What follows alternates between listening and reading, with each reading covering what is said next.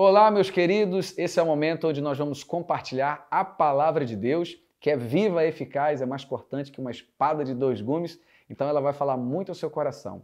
Nesse tempo de crise, nesse tempo de sequidão, onde muitas pessoas estão sem esperança, estão desesperadas, estão é, numa incerteza do futuro sem precedentes. Nós acreditamos no nosso Deus e esse é um bom momento para Deus manifestar milagres no meio do povo de Deus. Se você confia no Senhor, não é um momento de murmurar, não é um momento de ficar desesperado, é um momento de nós colocarmos a nossa fé em ação.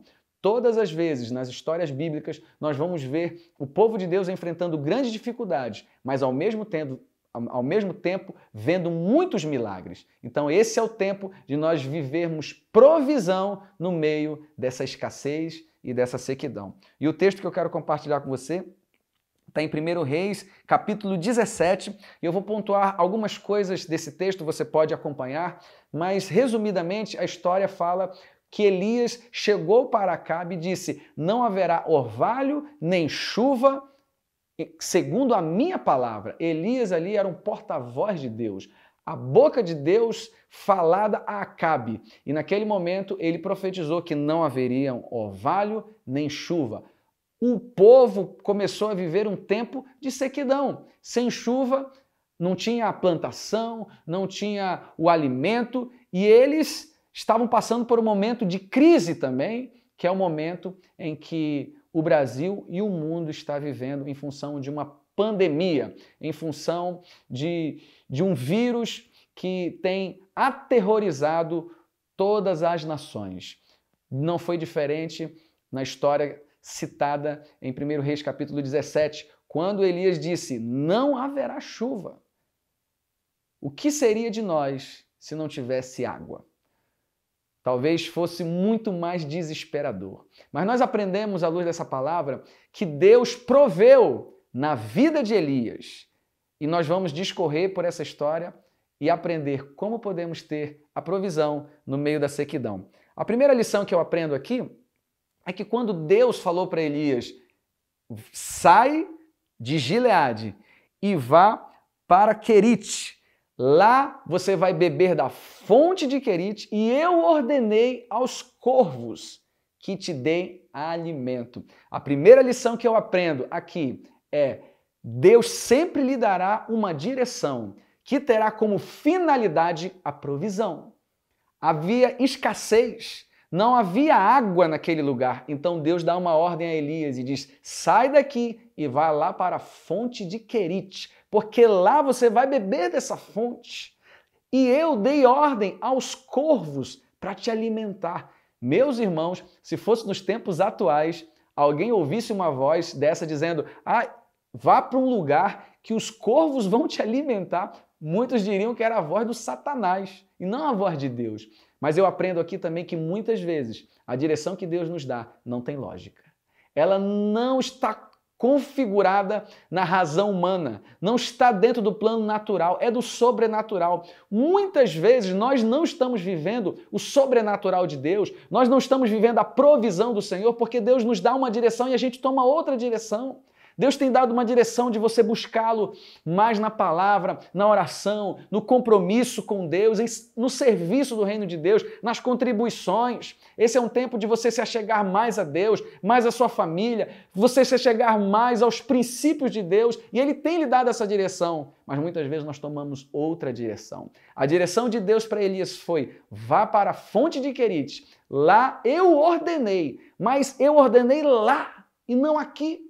Muitas vezes a provisão que Deus tem para você é numa direção que você ainda não entendeu. Precisamos ouvir a voz de Deus nesse tempo de crise, de pandemia. Deus está querendo falar com você. Tem sequidão na terra, mas também tem provisão de Deus. E quem vai experimentar a provisão de Deus são aqueles que estão atentos à voz de Deus e são aqueles que ouvirem a direção que Deus vai lhe dar. O sobrenatural você imagina corvos? Os corvos vinham alimentar você? Isso é um ato sobrenatural.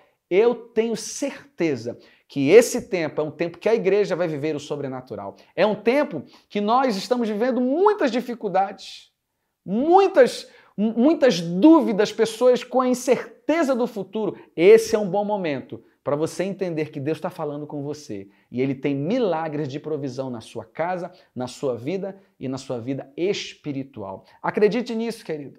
A segunda lição que eu aprendo é que houve uma época em que Deus deu uma outra direção a Elias. Ele disse: agora você vai sair desse lugar e vai para Sarepta.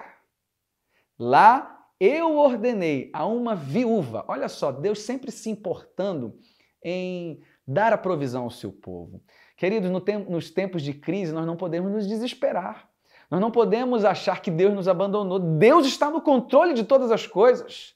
Ele ainda é Deus. Ele continua sendo Deus. Ele reina sobre todos nós. Não podemos achar que o mundo vai virar uma loucura e Deus vai nos abandonar. Queridos, Deus está no controle. Ele deu uma ordem a Elias: saia daqui, porque a fonte secou. Se a fonte secou aqui, agora eu tenho um milagre para você ali. E eu aprendo a segunda lição. Continue ouvindo a voz de Deus. Esteja disposto a estar no lugar onde Ele te ordenar. Porque muitas vezes, querido, Deus nos dá uma direção, mas depois de um tempo, Ele nos dá outra direção. Sabe para quê, meus amados? Para que a gente possa estar atento à voz de Deus. Porque assim seria muito fácil eu ouvir a voz de Deus, então agora, não, Deus já me disse, eu não preciso mais nem ouvi-lo. Não, eu preciso ouvi-lo diariamente. Porque de tempos em tempos Deus tem uma estratégia. A fonte secou em Querite. Agora a provisão estava em Sarepta. Mas se Elias não tivesse atento à voz de Deus, ele não ia experimentar a nova instrução que Deus tinha lhe dado. Qual é a instrução que Deus tem lhe dado nesse tempo? Você estava fazendo as coisas de um jeito, agora Deus vai lhe proporcionar uma nova forma de você é, ganhar dinheiro uma nova forma de você se relacionar com as pessoas nesse mundo virtual, com a sua família, uma conexão virtual nas redes sociais. Deus está nos ensinando algo novo nesse tempo difícil. A provisão tinha acabado em Querite, mas ela tinha se renovado em Sarepta. Deus está falando com você. Você está entendendo que Deus quer falar com você? Existe uma provisão nessa nova instrução que Deus tem lhe dado. E eu aprendo aqui, querido, que Deus sempre se importa conosco, que Deus sempre está à procura de corações sedentos pela sua presença e corações conectados para ouvir a sua voz. Não esteja somente conectado nas redes sociais, mas esteja conectado com a palavra, esteja conectado com Deus, porque ele tem provisão para a sua vida. E o que eu acho interessante é que quando Elias sai de Querite e vai para Sarepta, Deus tinha falado para ele assim: Eu ordenei a uma viúva que ela vai te alimentar. Quando Elias chega em Sarepta e vê de longe uma viúva, ele deve ter pensado assim: aquela ali é a dona do McDonald's, com certeza, porque Deus falou que ia enviar uma mulher para ser uma fonte de provisão para mim. Então, com certeza, ela tem muito. Nós não pensamos assim muitas vezes? Que quando Deus fala que vai ter uma provisão, nós queremos a provisão, um, um, banquete com muitas frutas, com muita picanha maturada, com muitas coisas que a gente gosta. Não, essa é a provisão de Deus. Eu aprendo aqui uma terceira lição. Muitas vezes a provisão está disfarçada de dificuldade. É isso mesmo, meu querido. Muitas vezes nós não entendemos, nós achamos que a provisão é um anjo de Deus que vem com uma bandeja de ouro trazendo a sua vitória. Não! Muitas vezes a provisão está disfarçada, ela está escondida atrás de uma grande dificuldade. Deus, nesse tempo de crise, está nos dizendo: eu tenho um milagre, eu tenho uma provisão para a sua vida, mas você precisa ter olhos espirituais, você precisa estar com seus ouvidos atentos, porque eu escolhi essa dificuldade para manifestar a minha glória na sua vida. Acredite nisso. Quando Elias olhou para aquela viúva, ele disse assim: essa é a minha provisão. Então, como eu sou um cara educado, eu vou pedir primeiro um copo d'água. Pedi um copo d'água e ela, educadamente, foi buscar um copo d'água. E ele aproveitou a situação e falou assim: Você poderia trazer para mim também um pão de queijo? Se ele fosse mineiro, diria isso, né? Você poderia trazer um pedaço de pão para mim? Aí vem a resposta da viúva. Ela disse assim: Ah, meu senhor, eu só tenho um pouquinho de farinha e de azeite. Eu vou fazer uma comida para mim e para o meu filho comeremos e depois morreremos. Meus irmãos, quem foi que disse que, que Deus traria uma provisão para Elias? Quem foi que disse? O próprio Deus. Mas a provisão não tinha nem para ela. Será que Deus se enganou? Será que Deus se equivocou? Será que Deus errou? Ou será mesmo que atrás daquela dificuldade, Deus estava dando uma oportunidade de Elias ver um grande milagre? Acredite, muitas vezes a provisão está disfarçada de dificuldade. Na verdade, a provisão era para Elias ver um grande milagre de Deus. Então, quando ele olhou para aquela mulher e viu que ela não tinha nem para ela, Deus estava ensinando para Elias: eu tenho provisão, mas você precisa ter fé e acreditar que por trás dessa dificuldade eu vou, eu vou manifestar a minha glória na sua vida. Querido, por trás dessa pandemia, por trás, de, por trás dessa crise, Deus está chacoalhando a igreja, Deus está chacoalhando as famílias, Deus está chacoalhando a tua vida espiritual e está dizendo para você: por trás dessa dificuldade, eu quero te ensinar algo sobrenatural, eu quero mexer com as tuas estruturas, eu quero te dar um novo horizonte, eu quero mostrar para você que eu sou maior que qualquer dificuldade. Servir a Deus, quando temos dinheiro na conta, é muito fácil. Quando não tem uma pandemia, é muito bom. Quando tudo vai bem, quando eu posso vir ao culto, relacionar com os meus amigos, depois sair para comer uma pizza ou fazer qualquer coisa, é muito legal. E quando tudo isso acabar? E quando tudo isso não existir como nós estamos vivendo esse tempo? Será que nós vamos achar que Deus nos abandonou? Deus não nos abandonou. Ele tem um milagre por trás dessa dificuldade. Quando ele diz para a mulher, vai lá e traz um pedaço de pão para mim, ela diz, eu não tenho nem para mim. Deus não errou. Deus estava dando uma oportunidade a Elias. A mulher vai lá, e, diz, e, e Elias fala para ela: somente obedeça. Vai lá e faça um pedaço de bolo para mim. Primeiro traga para mim. O que, que você acha do profeta, do Elias? Você achou ele um mal educado, né? Porque ele compartilhando com uma mulher que não tinha nem para ela. Você não achou ele mal educado? Porque ele pediu o, o pedaço de bolo primeiro para ele? Não. Na verdade, ele, é, tipificando o próprio Deus, estava ensinando um princípio àquela mulher. E aqui é o quarto e último ponto que eu quero compartilhar com você. Decida confiar, entregar e priorizar a vontade de Deus. Quando você fizer essas três coisas, confiar, entregar e priorizar, existe uma promessa de Deus na sua vida. A farinha na vasilha não se acabará e o azeite na botija não secará. Ela foi lá, confiou, priorizou. Quando o profeta diz traga primeiro para mim, ele está nos ensinando esse princípio que nós precisamos priorizar a Deus.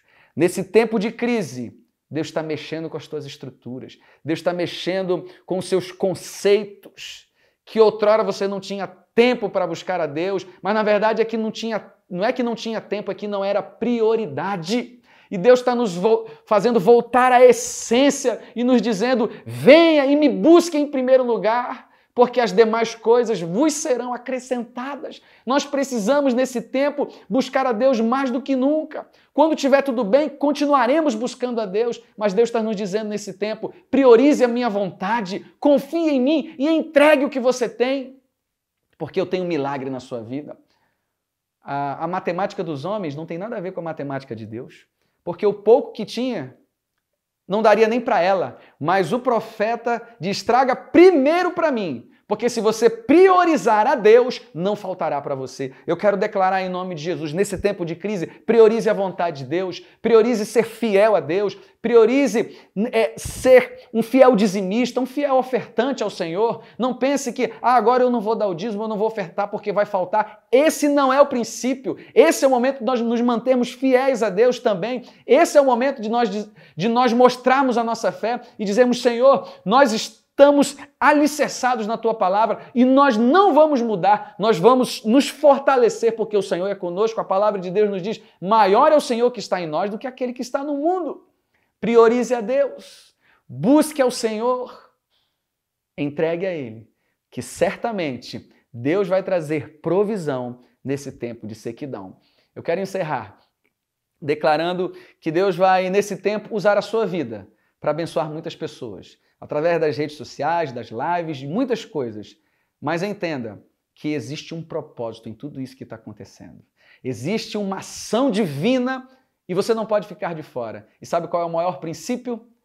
João 3,16 diz: Porque Deus amou o mundo de tal maneira que deu quem ama dar. Quem ama entrega, quem ama serve, quem ama se compromete, quem ama se sacrifica. Sabe qual é esse tempo? Um tempo de você se doar às pessoas, um tempo de você se doar para as pessoas que, que, que te amam e para as pessoas que você ama para as pessoas que estão próximos, próximas a você.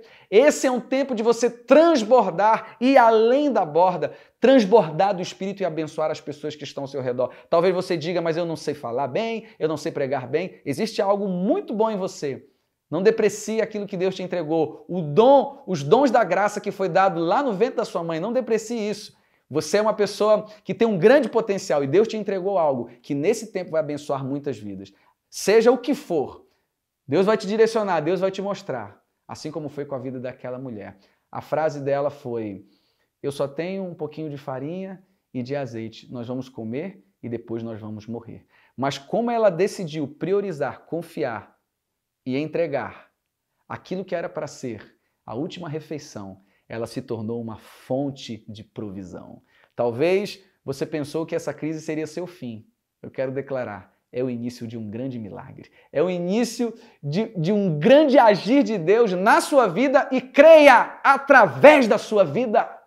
As pessoas vão olhar para você e vão dizer: só Deus poderia ter feito isso por ele. Sim, porque o nosso Deus é especialista em transformar o caos em bênção. O nosso Deus é especialista em fazer das coisas impossíveis possíveis. Creia nesse Deus. Não desanima. Esse é um tempo de nós, nós buscarmos a Deus e crer que Ele tem uma provisão no meio da sequidão. Queria que você fechasse os teus olhos. Nós vamos fazer uma oração para que você possa experimentar a provisão do Senhor nesse tempo de sequidão. Pai, muito obrigado pela tua palavra, que baseado na história de Elias e dessa viúva, Deus, que eles não viam possibilidades nenhuma, não havia chuva, não havia orvalho, mas o Senhor enviou os corvos para alimentar Elias, um ato de sobrenatural. O Senhor fez de uma viúva que só tinha um pouco de farinha e de azeite na botija, fez multiplicar, porque além dela comer, deu para todos os seus familiares. E é assim que o Senhor quer fazer na nossa vida.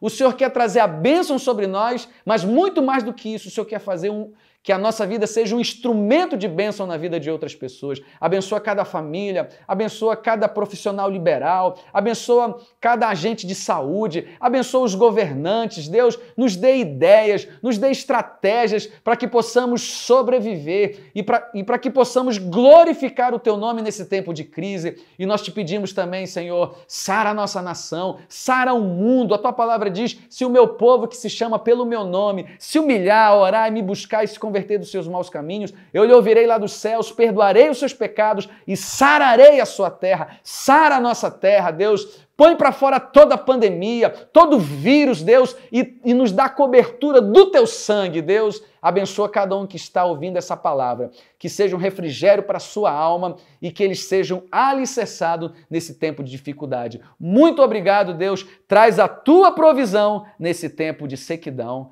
Em nome de Jesus. Amém e amém. Que Deus abençoe a sua vida.